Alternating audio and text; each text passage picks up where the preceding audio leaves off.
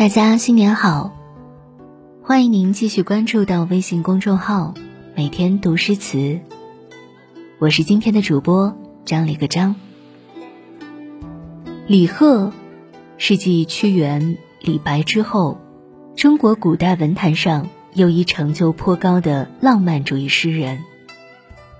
他虽不似李白、杜甫光芒万丈，却也自有一片清辉洒向大地。光彩盈盈，有种遇见，一眼便是万年；有些心动，初见便是永恒。一如长吉的生命，虽短暂，却因诗文名垂千古。一切开始于结束之后。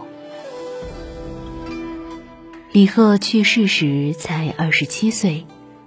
可以说是极其短暂的一生。昙花未开便已凋谢。他的诗文数量远远不如李白、杜甫、陆游，但却可以和文坛巨星诗仙李白、小李杜之李商隐并称唐代三李。可以想见，他的诗文有多精彩绝艳。我们比较熟悉的李贺的诗有《雁门太守行》，这当中“黑云压城城欲摧，甲光向日金鳞开”，《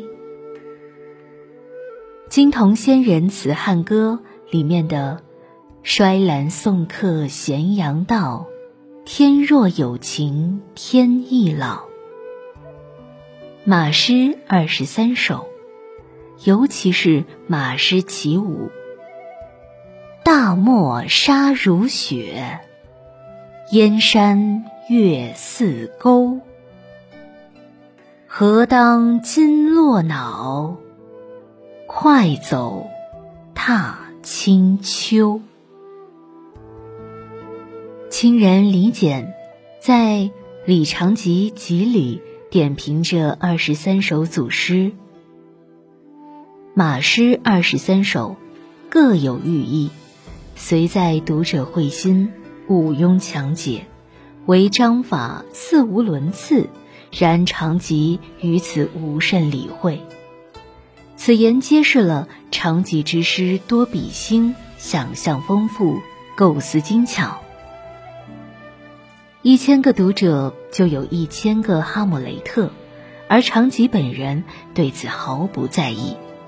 该写写，该吟吟，他的诗无需他人评说，可见李贺此人该是恃才傲物的，有才而后才可恃才。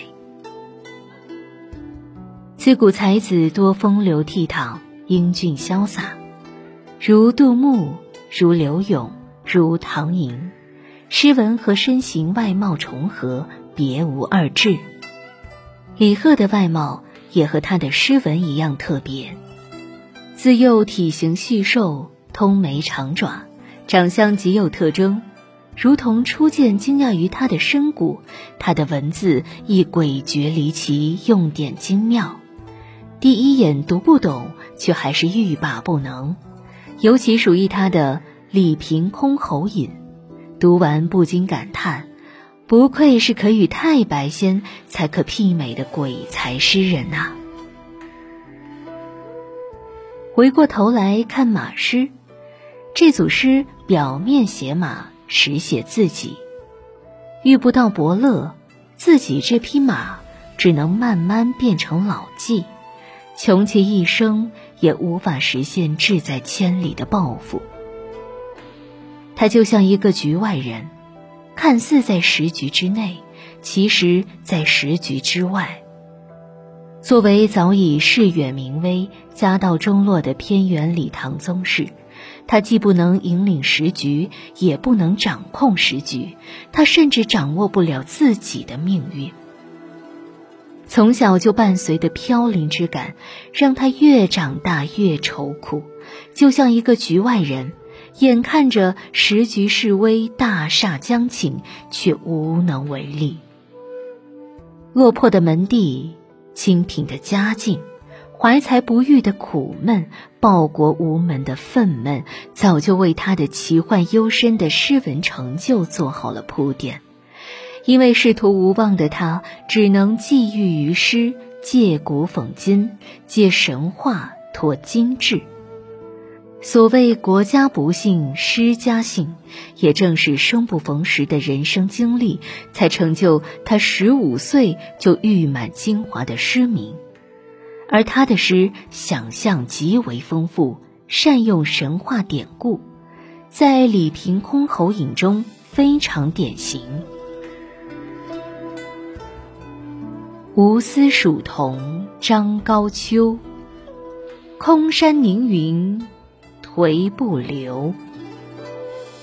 江娥啼竹素女愁，李瓶中国弹箜篌。昆山玉碎凤凰叫，芙蓉泣露香兰笑。十二门前融冷光，二十三丝动紫黄。女娲炼石补天处，石破天惊斗秋雨。梦入神山叫神域，老鱼跳波受蛟舞。无志不眠以家树，漏角斜飞。湿寒兔。